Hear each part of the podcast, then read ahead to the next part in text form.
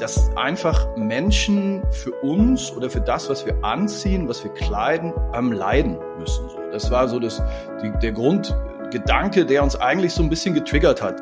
Und dann haben wir gesehen, das wollen andere auch noch und so hat sich das immer weiter ergeben. Und mittlerweile sind wir eben ein Materialhändler hauptsächlich, haben keine eigene Linie mehr.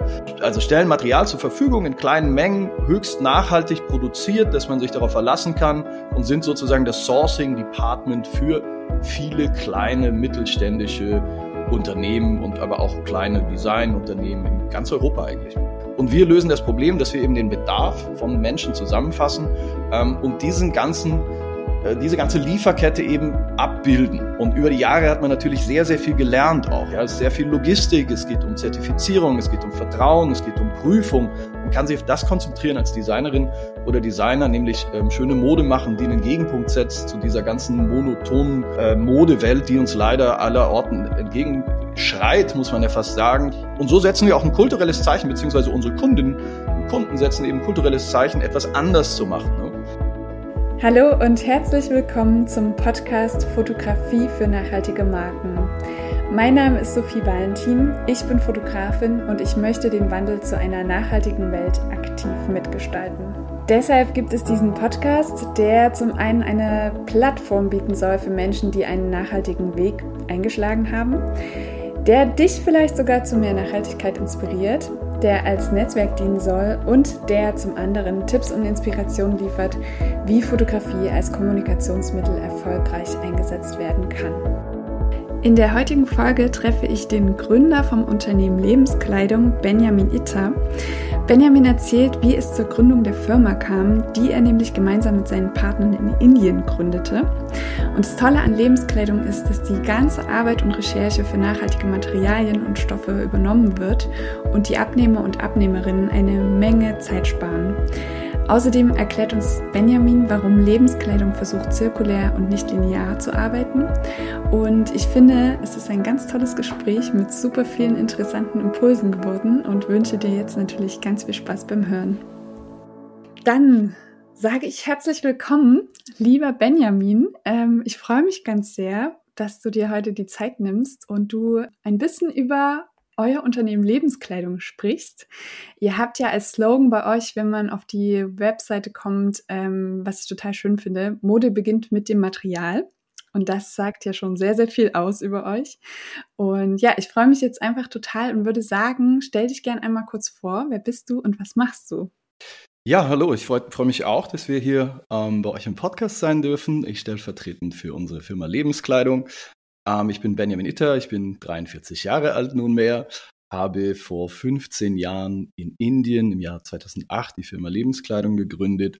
Ähm, mein Background ist ähm, eigentlich Literaturwissenschaften, Politikwissenschaften und Anthropogeografie. Das habe ich studiert in Potsdam, in Dänemark, Roskilde, aber auch in Indien und bin eigentlich dazu gekommen, die Firma so zu gründen, da ich eben mehrere Jahre tatsächlich in Indien gelebt habe. In der ersten Zeit im Jahr 2005 mit dem Mitgründer ähm, Enrico, Enrico Rima, der auch mit mir dort war, äh, war der ähm, Umweltwissenschaften studiert hat. Ähm, genau, das ist so ein bisschen der grobe Background. Ich sitze in Berlin, ich bin in Berlin seit über 25 Jahren, ähm, lebe hier, wenn ich nicht unterwegs bin in der Welt. Ähm, genau, und unser Büro ist auch hier in Kreuzberg. Spannend, aber gegründet habt ihr sozusagen in Indien. Genau, gegründet haben wir in Indien. Ähm, ich war dort, wie gesagt, im Studieren und ähm, long story short, bin ich das erste Mal selbst mit den Dingen, die unsere sozusagen industrialisierte Welt, die globalisierte Welt in der naja, Emerging, Developing World, da gibt es ja mittlerweile viele andere Begriffe, die viel besser passen, ähm, anrichten. Das heißt, ähm, da man politisch interessiert war oder wir politisch interessiert waren und äh, dort, wo wir waren, im südindischen Bundesstaat Kerala, der kommunistisch, sozialistisch geprägt ist, dann bekommt man sehr viel mit. Da gibt es sehr viele Publikationen, sehr viele Zeitungen, die sich auch mit alltäglichen Problemen, sozioökonomischen Problemen beschäftigen. Ähm, was uns vor allem dort beschäftigt hat, war, dass im Nachbarbundesstaat Tamil Nadu es ist ein größerer Bundesstaat, wo sehr viel Baumwolle angebaut wird, wo sehr viele Textilbetriebe sind, ähm, dass sich dort vor allem, aber auch in ganz Indien zu dieser Zeit ähm, sehr viele Bauern selbst umgebracht haben. Das heißt Baumwollbauern, aber auch andere die in Abhängigkeiten geraten sind von, naja, von großen Saatmittelherstellern, die ja mittlerweile auch teilweise in deutscher Hand sind, wie man weiß, ohne die zu nennen, kann sich da jeder einen Reim drauf machen. Und ähm, genau, dass einfach Menschen für uns oder für das, was wir anziehen, was wir kleiden, äh, wie wir uns kleiden, ähm, leiden müssen. So, das war so das, die, der Grundgedanke, der uns eigentlich so ein bisschen getriggert hat. Das hat sich dann ein bisschen entfernt, muss ich sagen. Ich hatte auch eine andere Firma dort eine Praktikumsvermittlung, habe im Jugendaustausch gearbeitet, eben Menschen nach Indien gebracht. Wie das sehr wichtig war, dass Menschen eben auch diese andere Welt sehen und ähm, ja, das, diese Blaupause, die hat einen dann nicht losgelassen. Und dann kam es halt so, dass ich einen Bericht in der Times of India gelesen habe. Das ist sowas wie der Spiegel ähm, wo es um eine pflanzliche Färberei ging, um eine ayurvedische Färberei, die in der Nähe war von dort, wo ich gelebt habe, ähm, die eben komplett ohne Chemie färben. Also diese ganzen Umweltauswirkungen sind natürlich noch ein Punkt neben den Menschen, die sich umbringen, was ganz schrecklich ist, aber natürlich auch die Umwelt, die verpestet wird, dort, wo gefärbt wird. Das Manchester des Ostens ist Tirupur, eine Stadt, die wie Dantes Vorhof der Hölle aussieht, wenn man da hinfährt, weil alles verschmutzt ist, alles verpestet ist. Zum Glück hat sich's gebessert über die letzten 20 Jahre, ist aber immer noch nicht schön. Ähm, und ja, diese Pflanzenfärberei, die eben nach ayurvedischen Grundsätzen gefärbt hat, ähm, ganz anders, also nach, ähm, nur mit Pflanzen, Kräutern, diversen Dingen, die dort wachsen in den Wäldern. Ähm, und was sogar noch einen positiven Effekt auf die Haut hatte, also nicht nur nicht negativ, sondern positiv. So haben wir angefangen, daher kommt auch unser Name, der ein bisschen esoterisch anmuten mag, Lebenskleidung. Das ähm, leitet sich ab von dem Neologismus Ayurvastra. Äh, Ayurvastra kommt von Ayurveda, die Lehre des Lebens, äh, des, des Wissen vom Leben sozusagen, eine holistische Heillehre. Ähm, und Ayurvastra, Vastra Kleidung in Sanskrit und Ayur eben Lebenskleidung. So hat sich das dann ergeben. So haben wir angefangen mit pflanzlich gefärbten Bettwäsche, also mit Bettwäsche, mit, mit Heimtextilien und dann eben auch mit Stoffen. Genau. Und einen kleinen Zusatz, dann sind wir zurückgekommen nach Berlin und es hat sich hier eben dann diese, naja, faire Modeszene gerade gegründet. Die Leute haben sich gefragt, äh, Mitte der 2000er, Ende der 2000er, was esse ich? Ja, es gab den Bio-Boom in der Nahrungsmittelindustrie, wo eben, ja, man, man kennt sie heute, sind große Unternehmungen, es gibt die großen Supermärkte mittlerweile, das gab es ja früher alles nicht. Gleichzeitig hat sich aber auch eine Gegenbewegung gebildet in der Modeindustrie, alles noch vor Rana Plaza, wo man gesagt hat, ähm, wir möchten das anders machen. Und wir mussten halt, oder ich musste halt zu der Zeit, wie, also von der Pike auf, auch dann nachhaltig gefärbte Stoffe suchen. Das heißt, Biobaumwolle, bin auf die Felder gefahren, habe mir viele Betriebe angeschaut, ähm, wollte natürlich pflanzlich gefärbte Stoffe nicht mit konventioneller Baumwolle machen, weil eben auch wieder Chemie, die ganze Problematik. Und so wusste man in Berlin dann, wir haben uns in diesen Zirkeln bewegt, ähm, dass wir eben da Zugang zum Sourcing haben und so haben wir da angefangen, auch Stoffe zu vertreiben für verschiedene Projekte, zum Beispiel das erste in der Rüdli-Schule, der Made in Neukölln hieß das zum Beispiel, wo eben ähm, sozial benachteiligte Leute wieder dahin gebracht wurden, eben was Gutes zu tun, was Sinnvolles zu tun. Da haben wir dann Jersey das erste Mal, also T-Shirt-Stoff, äh, gesourced. Und dann haben wir gesehen, das wollen andere auch noch. Und so hat sich das immer weiter ergeben. Und mittlerweile sind wir eben ein Materialhändler hauptsächlich, haben keine eigene Linie mehr, ähm, sondern äh, äh, geben das Material also stellen Material zur Verfügung in kleinen Mengen, höchst nachhaltig produziert, dass man sich darauf verlassen kann und sind sozusagen das Sourcing Department für viele kleine mittelständische Unternehmen und aber auch kleine Designunternehmen in ganz Europa eigentlich. Ja, super. Und das Tolle daran ist ja wirklich auch für die Labels, die sich gerne also das ist ja einfach ein riesiger Aufwand, sich damit zu beschäftigen, ne? Die ganzen Lieferketten, die ganze Transparenz. Und wenn man dann bei euch sozusagen anknüpft, ist es ja für die sehr, sehr hilfreich und sehr, sehr zeitsparend auch, ne? Absolut. Das ist eine große Aufgabe, so eine Logistik anzuschieben. Die, die Problematik stellt sich auch so, dass so eine Strickmaschine, ich sage mal, du, du musst ja die gesamte, also ne, Mode beginnt mit dem Material und das Material beginnt auf dem Feld, wenn es ein Naturmaterial ist oder regeneriert. Mittlerweile gibt's, kommen wir später vielleicht noch zu, gibt's ja mittlerweile tolle Entwicklungen auch ähm, dass man eben Materialien wieder ähm, zirkulär produzieren kann und so weiter, wo wir uns auch hinbewegen wollen. Aber sprechen wir von Baumwolle, dann gibt es eben ein Baumwollfeld, ja, das irgendwo auf der Welt ist. In dem Falle war es in Indien. Wir arbeiten auch in Uganda mit fair gehandelter Baumwolle, ähm, wo wir auch äh, waren. Das beginnt eben dort und hat eine soziale Komponente als allererstes, ja. Das heißt, ähm, ein Bauer äh, baut etwas an, was auch nicht sofort zur Verfügung steht, sondern es hat Wetterabhängigkeiten, es geht um Wasserfragen, es geht um so viele Dinge. Ähm, und da beginnt es eben. Dann wird die Baumwolle entkörnt in dem Falle, dann gibt es daraus ein Garn, das Garn wird gestrickt, muss gewebt werden und so weiter, wird gefärbt.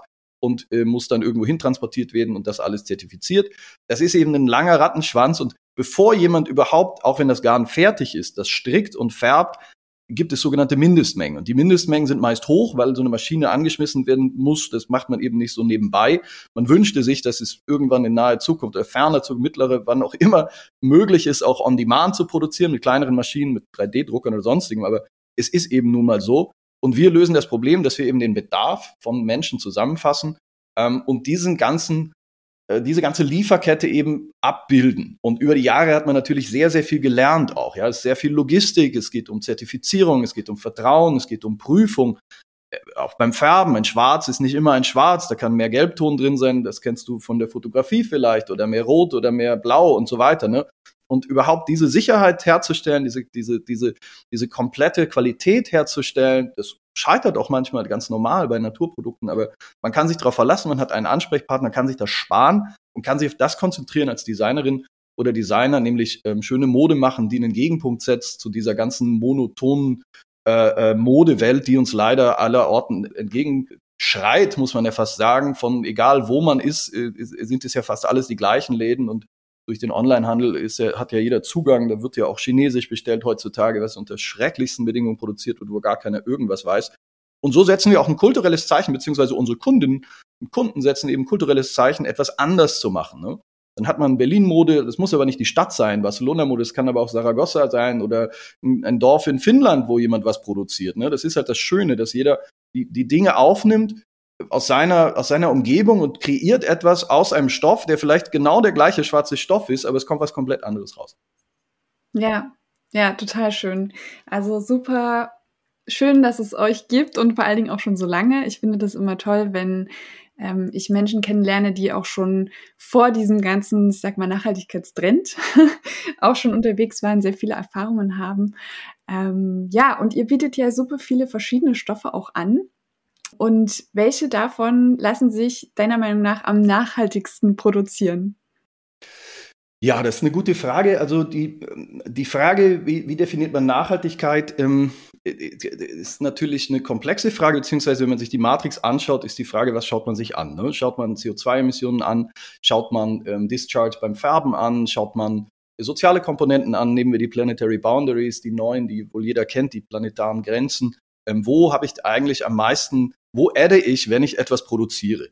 Das ist ja auch immer die Frage, die wir uns stellen, wenn wir etwas in den Markt reingeben, in dem wir uns nun mal befinden, dann produzieren wir etwas und wir stoßen etwas aus. Ja, das ist, das ist natürlich so. Ähm, und das eigentlich wäre es gut, nichts zu produzieren. Und nochmal, da komme ich später noch hin. Also der Weg wäre schön, in diese zirkuläre Welt zu kommen und etwas anzubieten, was dann immer weiter läuft und zirkulär sich dreht. Grundsätzlich würde ich sagen, das Nachhaltigste sind erstmal Monomaterialien aus Naturfasern. Das heißt, alles, was nicht blended ist oder nicht zu stark blended ist, also blended heißt gemixt, ähm, maximal 5% Elastan, das gibt der Global Organic Textile Standard zum Beispiel vor, nachdem wir zertifiziert sind. Ein Zusammenschluss ähm, von verschiedenen Standardisierungsfirmen, äh, Instituten mit, also mit unabhängigen Audits. Die gibt es so lange wie uns fast. Also wir waren eine der ersten Firmen, die zertifiziert wurde, tatsächlich ein Jahr später. Ähm, die Frage ist immer vom Ende her gedacht. Design kann alles, aber am Ende, was machst du denn bei Design Thinking am Ende mit dem, mit dem Material? Das muss heute die Frage sein. Und 5%, 10% kommt drauf an, kann man mittlerweile auch wieder zurück in den Kreislauf geben. 100% ist natürlich sogar kompostierbar. Wie wir färben, wird natürlich ohne Schwermetalle, ohne ähm, Karziogene, also ohne Dinge gefärbt, die, die per se gar nicht da rein sollten. Das ist der Unterschied zum Beispiel vom Global Organic Textile Standard. Der sagt von Anfang an, qua Positivliste, was darf überhaupt rein in die Färbung. Der Ökotext-Standard zum Beispiel, den viele kennen, denken, ist ökologisch, sagt in der Normalversion, da ist nichts Schlechtes mehr drin. Ja, das heißt aber, die Externalisierung dieser Kosten oder Externalisierung der Umweltgifte, Chemie und so weiter ist da nicht ausgeschlossen. Es gibt den Ökotext 1000, äh, 100, glaube ich, ja, 100. Und da ist das dann ausgeschlossen, aber den, also den Unterschied kennt man nicht. Also per se würde ich sagen, am nachhaltigsten für mich beginnt Nachhaltigkeit auch mit dem Sozialen. Deswegen, wenn ich weiß, dass Bauern in Uganda ähm, gut leben können und ähm, einfach ein Einkommen haben, wo es auch Kriegswirren gab, Bürgerkriegswirren und so weiter, dann ist das für mich etwas Gutes. Das kann aber auch Wolle sein aus dem Wendland, die wir anbieten zum Beispiel. wo man weiß, dass die, also die, die, die sinnlose, die Sinnlosigkeit dieser Welt tatsächlich die, die Wolle wegzuschmeißen vorher, weil sie keinen Wert mehr hatte und da Wert zu schöpfen, ja. Ähm, das kann aber auch Leinen sein oder ein Hanfgemisch. Also es gibt verschiedenste Dinge. Man, natürlich ist man, wir würden tausende Dinge mehr machen, wenn wir das Geld dafür hätten, ähm, weil wir müssen ja diese großen Mengen immer produzieren. Ne? Das ist die Schwierigkeit. Ähm, aber am nachhaltigsten ist tatsächlich, äh, das muss man für sich selbst definieren, aber so, ich denke, so gut und langlebig wie möglich auch zu produzieren. Das ist auch ein Faktor, der wichtig ist. Kann, es gibt viel, was auf dem Markt heute rumschwirrt, da steht dann Bio drauf. Es gibt aber Unterschiede in der Stapellänge der Baumwolle, wie wird die gesponnen, wie wird die gemacht und so weiter. Das kriegt man auch schon ganz günstig, aber das fällt vielleicht nach fünf Wäschen auseinander. Das wollen wir natürlich tunlichst vermeiden, so dass es eben langlebig ist, nachhaltig wirklich da ist, dass man lang Freude hat am, Teil, am Kleidungsstück und am Ende, dass man es zurück in den Kreislauf geben kann. Das ist eigentlich für uns das Schönste, und dann muss man für sich eine Entscheidung treffen. Polyester versuchen wir komplett zu vermeiden. Manche kleine Teile haben wir drin. Wenn dann recyceltes Polyester oder Elastan, versuchen wir auch umzuschwitzen auf recyceltes Elastan. Das hat eben auch mit Langleblichkeit zu tun, dass etwas einen gewissen Stretchanteil hat, dann hält es halt länger. Bei Socken ist es ein Muss, sonst gehen die sofort auseinander.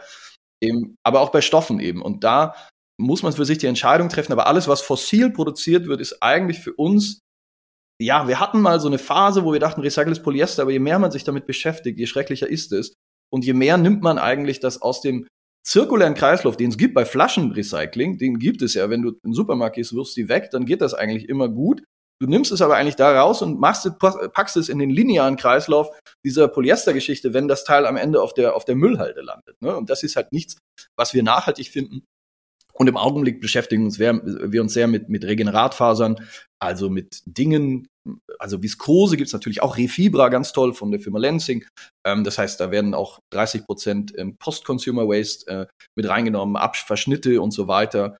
Ähm, ich rede vielleicht so viel. Genau.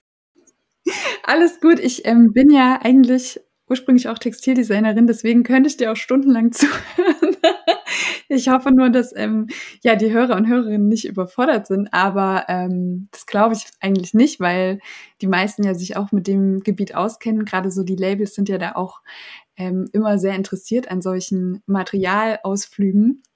Ähm, von daher erstmal jetzt schon vielen, vielen Dank für die vielen ähm, wertvollen Informationen. Ähm, was mich jetzt noch interessiert, auf jeden Fall, welche Stoffe werden denn am meisten nachgefragt? Was ist so deine Einschätzung? Na, das ist auch immer unterschiedlich. Also das hängt, also A natürlich von Sommer und Winter ab. Also das ist einfach nur dick oder dünn, ganz einfach gesagt. Und dann ja, gibt es schon Standarddinge, mit denen viele Menschen arbeiten, aber äh, das kann man gar nicht so per se sagen, weil wenn wir etwas launchen, wir hatten ein, ein Jersey zum Beispiel, das heißt Coated Jersey, das ist wie eine vegane Lederalternative, das ist eine Beschichtung, ich will jetzt nicht zu sehr ins chemische Detail gehen, eine Beschichtung, die nachhaltig ist, äh, mit der man arbeiten kann und der war sofort sehr nachgefragt zum Beispiel, auch in größeren Mengen. Ähm, also immer wenn man etwas Neues auf den Markt bringt, lassen sich Leute auch inspirieren. Dann gibt es natürlich Standards, weiß ich nicht, schwarze Jerseys, schwarze Webstoffe, schwarz ist bei uns in, in unseren Breiten natürlich immer sehr gewollt. Ähm, aber durch die Bank ist es ähm, Sweatstoffe natürlich. Wir haben viele Kunden, die Sweatshirts machen, die Pullis machen und so eine Sachen. Ähm, Bündchenware, also so das, was man in der größten Breite bei uns auf der Seite sieht, das ist natürlich auch am meisten nachgefragt. Aber ähm, wie gesagt, das, das ändert sich immer, wenn man was Neues bringt. Manchmal ist man überrascht auch und manchmal sind Sachen, die wir sagen, das ist leider gar nicht gelaufen, die Leute wollen das nicht. Und dann äh, sechs Monate später kommen sie alle und möchten das haben. Und dann muss man halt gucken. Genau, das, das ist, wenn man es wüsste, ne? dann wäre es schön. Ja, ja. Ja, total. Ja, apropos Lounge, ähm, ihr bringt zwei Kollektionen pro Jahr raus, richtig?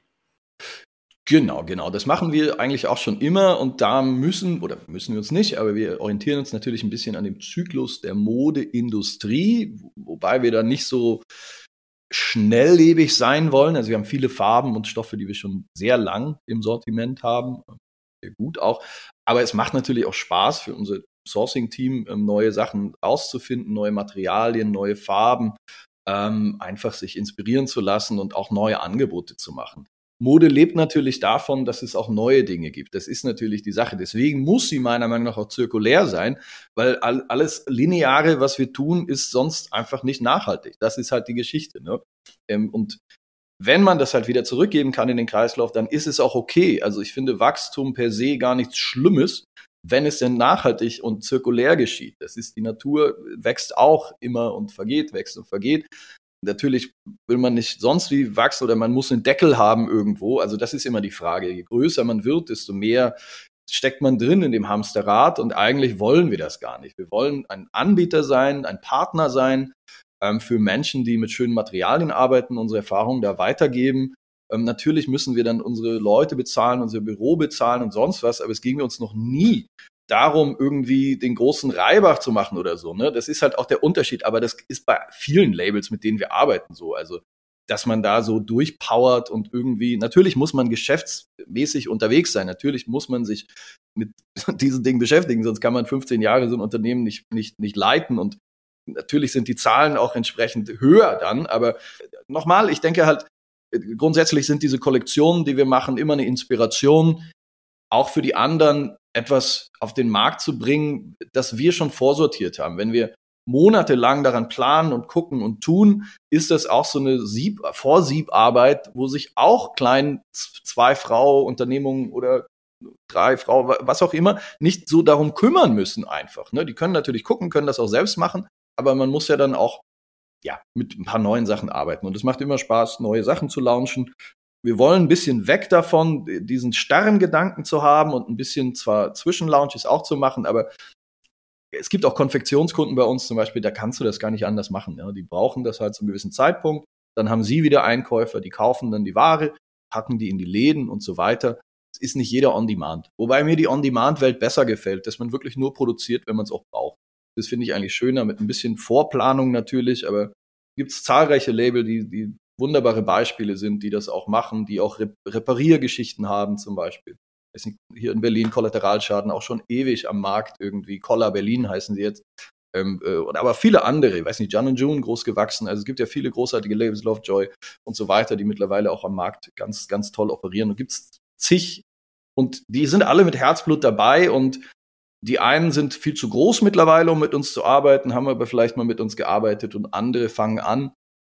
Und natürlich gibt es dann auch viele Leute, die für sich was nähen. Das finde ich auch toll. Ja, die die kaufen halt Stoffe, um einfach für sich etwas zu machen und können sich dann auch darauf verlassen, dass der Stoff wenigstens cool ist und nachhaltig ist. Und das ist auch toll, dass man nicht ständig in den Laden rennt und neues Zeug kauft, sondern was repariert, für sich was selbst macht und so weiter. Das ist eigentlich das Schönste und das Individuellste am Ende des Tages. Ja, absolut. Schön. Ähm, ganz kurz noch zur Stoffkollektion. Wie äh, geht ihr da vor? Also ihr macht sicherlich vorher auch eine Trendrecherche. Also ich kann mir vorstellen, dass ihr auch sehr eng dann da am Geschehen mit beteiligt seid und schaut, was könnte jetzt ähm, unsere Kunden interessieren. Ja, da können Janette und Johanna, die bei uns das Sourcing äh, machen, mehr zu erzählen. Aber genau, es ist natürlich bedarfsorientiert vor allem, was Menschen wollen, aber äh, das ist dann auch immer die Frage. Es gibt dann auch immer, wir machen auch viele Umfragen, weil wir es einfach wissen möchten, welche Stoffe gefallen dir vielleicht in anderen Farben und so weiter. Ähm, dann geht man auf Messen, also es gibt die Future Fabrics Expo in London zum Beispiel, wo man avantgarde-mäßig sich wirklich ganz oben äh, an, an, äh, orientieren kann, was passiert. Es gibt auch die großen Stoffmessen in München und äh, andere, wo man, wo man sich umschaut. Man lässt sich aber auch inspirieren von seiner Umwelt, also von dem, was so passiert. Und natürlich auch von neuen Nachhaltigkeitsentwicklungen, wenn man weiß, diese Faser ist so oder es gibt eine neue Phase auf dem Markt, guckt man sich das an. Wir haben ein Produzentennetzwerk, das kann ich auch noch sagen, mit dem wir zusammenarbeiten, jahrelang, ähm, hauptsächlich Familienunternehmen, ähm, die, mit denen wir sehr vertraut arbeiten, mit denen wir auch Sachen entwickeln können. Ähm, das Gros befindet sich tatsächlich mittlerweile in Portugal, aber wir produzieren auch in Deutschland, in der Türkei. Ähm, äh, es gibt immer mal was in Belgien, in Griechenland. Also es gibt je nach Art des Stoffes gibt es dann auch Experten, äh, mit denen man gern arbeitet und genau diesen ganzen Schmerz nehmen wir auf jeden Fall unseren Kunden ab und äh, sind da auch regelmäßig vor Ort, weil das einfach zwangsläufig so sein muss und es gibt ein, eine unfassbare Fülle an Materialien und das dann rauszusieben ist eine große Aufgabe. Unser Claim ist auch More Than Fabrics, wie du gesehen hast vielleicht. Es ist nicht nur äh, Mode beginnt mit dem Material, sondern auch More Than Fabrics, weil wir wirklich viele Dinge auch drumherum machen, die wir vielleicht manchmal nicht zu, zu gut genug kommunizieren, muss man fast sagen, weil wir uns äh, wo wir spenden. Wir haben in Berlin dieses Projekt Lass uns Wärme nähen, wo wir mit, äh, mit der Berliner Obdachlosenhilfe arbeiten und der Berliner Stadtmission Ähm, aber auch diverse Dinge, das Inkota-Netzwerk oder ähm, äh, wo wir, wo wir eben aktiv sind oder Femnet, ähm, die großartige Arbeit leisten, wenn wir können, dass wir das spenden, weil ich meine, das ist auch eine Sache, ne, das möchte ich noch sagen, dass 80 Prozent der Leute, die in der Textilindustrie arbeiten, sind Frauen, ja, das ist auch ein, ist auch eine Genderfrage. Es ist von Land zu Land verschieden. In Indien arbeiten viele Männer zum Beispiel in der Konfektion, vor allem im Norden. Aber äh, da, da geht es auch um Frauen, da geht es um Familien und da geht es um den Kern unserer Gesellschaften. Das ist das Interessante an der Textilindustrie auch, dass von der, von, vom Baumwollfeld, nochmal das Beispiel, bis zum fertigen Produkt, an der gesamten Kette sieht man gute Dinge, aber auch die alle, alle schlechten Dinge dieses linearen globalen Wahnsinnssystems, wenn man das, also man kann da schon viele Punkte sehen und auch besser machen, genau, wenn man. Ja, absolut. Ja, lass uns gerne nochmal zum Thema Fotografie sprechen. Ähm, ich glaube, wenn ich es richtig gesehen habe, habt ihr jemanden in-house, oder? Genau, wir machen die Fotos in-house. Also bei uns sind das ja Stofffotos hauptsächlich, was eine große, schwierige Aufgabe ist.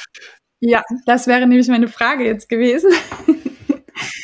Ja, weil, also da bin ich auch nicht der Experte, äh, der Experte, weil das ist, das ist Nadja und wir haben dann auch immer mal Beratungen oder Workshops äh, mit unserem Equipment. Wir haben uns über die Jahre eine kleine Fotokammer gebaut äh, und dann auch verschiedene Kalibrierungen, Einstellungen und so weiter. Aber ich bin da auch gar nicht so im, vom Fach. Was ich nur sagen kann, ist, dass es halt entscheidend ist, die, naja, die Haptik, die Farben möglichst getreu, also es gibt ja auch Pantone-Geschichten, wo man den Abgleich machen kann, dann möglichst getreu wiederzugeben Trotzdem ist natürlich jeder Bildschirm anders. Deswegen raten wir jedem, der Stoff bestellen will, immer ein Muster zu bestellen. Man hat das immer mal wieder, sagen, ah, das sieht ja gar nicht aus wie auf dem Bildschirm, aber 100 Bildschirme, 100 verschiedene Dunkelheiten, Einstellungen, Kontraste und so weiter. Wir versuchen das so gut wie möglich hinzukriegen. Ähm, aber ja, wenn man das in der Hand hat, ist es nochmal eine andere Nummer. Die gewisse Tiefe, die es ergibt, Schärfe, das sind Dinge, die wichtig sind. Und nochmal, also ich da drüber nachgedacht habe, glaube ich, ist bei uns am wichtigsten, authentisch zu sein. Also, dass das, wie wir sind, irgendwie rüberkommt, anstatt das so gestellt zu machen. Wir machen immer mal lustige Videos, klar, bei Social Media und so weiter, aber auch da ist uns eigentlich wichtig, dass wir da nichts groß verstellen oder ich, das sind wir halt auch nicht, irgendwelche Werbe, glatt gebügelten Werbedinger zu tun. Manchmal passiert das und dann ist das auch ganz lustig, aber ähm, auch, ja, auch da. Aber der Kern sind natürlich Stofffotos, ja, ich kenne das ja selber auch von meiner Arbeit. Das ähm, ist wirklich immer ein Problem mit der digital, digitalen Anschauung, sage ich mal. Ähm, ja, aber ich finde die Lösung oder die Idee mit der Probe auch gut, ne? Aber nichtsdestotrotz ist es natürlich sehr herausfordernd, das auch so fotografisch darzustellen. Ja. Total. Es gab auch schon zahlreiche Reshootings, wo dann einfach, wo man unzufrieden war, in in-house sozusagen gesagt hat, ey, das müssen wir jetzt nochmal, wir müssen dann nochmal neu shooten und dann machst du und tust. Man entwickelt sich da auch weiter. Ne? Das ist, wie gesagt, je dunkler der Stoff, desto schwerer, ne? Dann Lichtverhältnis, Blitz und so weiter. Also dann gibt's manchmal hast du shiny Stoffe, die halt irgendwie zurückreflektieren dann tatsächlich. Und ich bin froh, dass ich, also ich bin, bin gar nicht der gute Fotograf, ähm, aber es, es sieht gut aus. Also ich finde es, ich finde es schön und man entwickelt sich. Und äh, eins noch zu sagen, genau das ist zum Beispiel wir müssen das auch in-house machen. Wir hatten das mal versucht, weil du gibst es irgendwem und die haben ein, also Wahnsinn, ein komplett anderes Verständnis, wie das auszusehen hat. Und dann, das, und dann ist es sehr teuer und Stofffotografie macht ja auch keiner. Du musst den ganzen Stoff dahin schaffen, musst dann gucken und machen und tun. Und im Inhouse ist einfach viel flexibler. Was Neues kommt rein, kannst du abfotografieren und einstellen und dann und du bist ja auch direkt in der Kommunikation, ne? Also du kannst ja direkt drüber schauen und zusammen besprechen, ähm, ob das so passt oder ob wir es nochmal anders machen oder. Genau. Das ist halt sehr, sehr, also genau, das ist zu unflexibel und zu statisch einfach mit einem Shooting, die ganze Planung und alles, was da dranhängt für genau diese Flexibilität, ja. Ist immer eine Frage gewesen bei uns, wollen wir es noch anders machen? Und dann gibt es ja die Fotoboxen, die Leute haben und so weiter. Und es gibt ja auch Services von anderen großen Modeunternehmen. Aber da wir das fertige Teil nicht haben, freuen wir uns eher, wenn der, wenn die Kunden und Kundinnen, Kundinnen die, die Teile schön in Szene ersetzen und das machen sie zuhauf und dann reposten wir lieber diese Sachen, ähm, weil wir verstehen uns als Dienstleister, als Materialhändler. Klar ist das auch eine gewisse Brand-Geschichte, aber für uns ist das Wichtigste, dass wir unsere Arbeit gut machen und die Leute mit dem Material Freude haben und die das dann nach draußen tragen. Ja. Aber das stelle ich mir auch total schön vor, wenn man am Ende aus dem einen Stoff die verschiedensten Designs und äh, Endergebnisse sieht, oder? Ja, absoluter Wahnsinn. Absoluter Schön. Wahnsinn. Also ich bin immer wieder geflasht und denke, what? Und dann, wenn man auch manchmal auf Moden schauen ist oder so, dann also es ist schon der Wahnsinn auf jeden Fall. Es ist richtig, richtig cool. Schön. Ja, dann noch eine äh, abschließende Frage, ähm, die ich immer sehr gerne stelle. Was wünschst du dir für die Zukunft der Modebranche? Für die Zukunft der Modebranche. Also dieser lineare Wahnsinn, in dem wir uns befinden in der Modebranche, dass man äh, Teile XYZ in zehntausendfacher Ausführung vorproduziert, irgendwo in einen Laden hängt, kurze Zeit ohne Ende Marketing pusht, dann irgendwie direkt in den Sale geht, um dann 30 Prozent der Sachen im schlimmsten Falle wegzuschmeißen, muss einfach ein Ende haben. Also dieses lineare Produce, Use, Dump-Denken ist einfach absolut aus der Zeit gefallen in der heutigen Zeit mit allen Klimafragen, mit allen Umweltfragen, in denen wir uns befinden. Und ich finde, der größte Hebel da anzusetzen ist tatsächlich die Politik. Ähm, Selbstverpflichtungen bringen nichts. Das hat meiner Meinung nach die letzten 15 Jahre haben das gezeigt. Also da findet auch viel Greenwashing statt. Es ist gut, dass sich die Modeindustrie bewegt, auch auf Druck der Straße von Brands, äh, die eben anders arbeiten, der Slow Fashion Bewegung, Fashion Revolution Day, Fashion Changers, was auch immer. Und da gibt es ja auch neue Generationen mittlerweile, was sehr cool ist, die ganz anders denken. Ähm, aber am Ende des Tages gibt es auch in die Richtung schon Initiativen der Europäischen Union. Es gibt die neue, neue Regularien, auch wie viel Recycelanteil man haben soll und so weiter. Also es gibt zum ersten Mal eine Direktive, die ist noch keine Legislative, aber die Frage ist, was kommt bei uns an und was heißt Wettbewerb?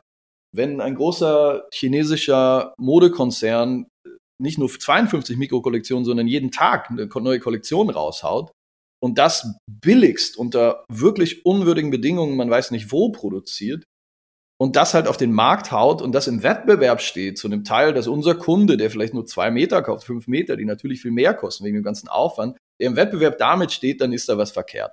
Und diesen Wettbewerb diesen Nachteil kann halt nur jemand schaffen, das ist dann Lieferkettengesetz und andere, den Nachteil kann nur jemand wegschaffen, der halt hinguckt und sagt, nein, das soll gar nicht erst herkommen. Ne? Das, ich bin ein großer Fan von freiem Handel und so weiter, aber dann muss man halt gewisse Zölle haben oder muss man mit gewissen Regularien, das ist super schwierig, wo fängt man an, wo hört man auf, aber muss man einfach auch Märkte schützen, die versuchen, das anders zu machen, weil sonst bringt es einfach nichts bei all den Auflagen und Umweltauflagen, die wir haben, die Kosten zu externalisieren. Der CO2-Preis wäre, glaube ich, der, der, größte Hebel und der einfachste Hebel in Kombination mit einer Art ID, äh, die vielleicht auch die Textilchemie angucken kann. Es gibt auch interessante Bewegungen, die sagen, man müsste ein, wie ein, eine Zutatenliste haben, wie, auf, wie, auf, wie, bei, wie bei Nahrungsmitteln, auch auf der Kleidung.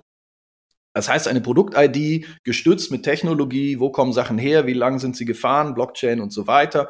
Ich glaube, das kann nur die Zukunft sein, diese Industrie zu ändern und kreislauffähig zu machen. Ja. Also von dem Linearen zum Kreislauffähigen zu kommen und dann auch auf den Kontinenten kreislauffähige Produkte selbst zu haben. Also nicht, dass die Baumwolle aus den USA nach Bangladesch zum Spinnen zu schicken, dann irgendwie zum Weben nach Myanmar oder und dann noch weiter. Also dieser ganze Wahnsinn, der da stattfindet, der muss einfach aufhören. Natürlich hat er immer noch einen Preisvorteil und CO2 wäre meiner, nach, meiner Meinung nach der Hebel und es findet ja gerade eine Nivellierung statt auch schon in dieser Industrie. Man sieht ja, die Warenhäuser gehen runter, die, die Online-Shops und dann als letztes noch zu sagen, auch die Retouren sind natürlich viel zu billig. Ja, das heißt, der Onlinehandel, wo man einfach sieben, sieben Sachen bestellt und checkt es dann und schickt es dann zurück. Und das ist für kleine Labels natürlich auch ultra hart, weil die auf den Kosten sitzen bleiben. Und in diesen, in diesen Bereichen einfach, ja, Rechtssicherheit reinzubringen und einfach auch Normen und Regeln reinzubringen, würde, würde, glaube ich, allen helfen. Bei allen Selbstverpflichtungen, bei allen tollen Dingen, die wir machen. Sonst sind wir, sonst kommen wir nicht dagegen an, gegen diese Macht, ähm, und diese Billigproduktion, die leider immer weiter wächst, das muss man ja auch mal sehen. Ne? Ja, ja, absolut. Ja, vielen, vielen Dank für das sehr schöne, inspirierende Gespräch. Da waren sehr viele coole Sachen dabei. Ja, ich hoffe, äh, da können sich alle was mitnehmen, die zugehört haben. Und wünsche euch alles, alles Gute vor allem. Ich ähm, verfolge das immer sehr gern, freue mich, wie es bei euch weitergeht. Und ja, danke dir. Dankeschön. Ich danke im Namen von ganz Lebenskleidung und ja, alles Gute ebenso. Danke. Tschüss. Wenn dir die Folge gefallen hat und du das gut findest, was du hörst, dann freue ich mich natürlich sehr, wenn du den Podcast teilst auf Instagram, bei LinkedIn oder einfach mit deinen Lieblingsmenschen. Das hilft vor allem den Menschen weiter, die sich für eine bessere Zukunft einsetzen, um so mehr Sichtbarkeit zu erhalten. Und es verbindet und schafft ein Netzwerk, das meiner Meinung nach einfach sehr essentiell ist. Außerdem freue ich mich immer sehr über Feedback und lade dich deshalb ein, jederzeit deine Gedanken, Erkenntnisse und Inspiration mit mir zu teilen. Schreib mir dazu am besten gern einfach eine Nachricht auf Instagram oder per Mail. Wir hören uns nächste Woche wieder, wenn du möchtest und bis dahin eine gute Zeit.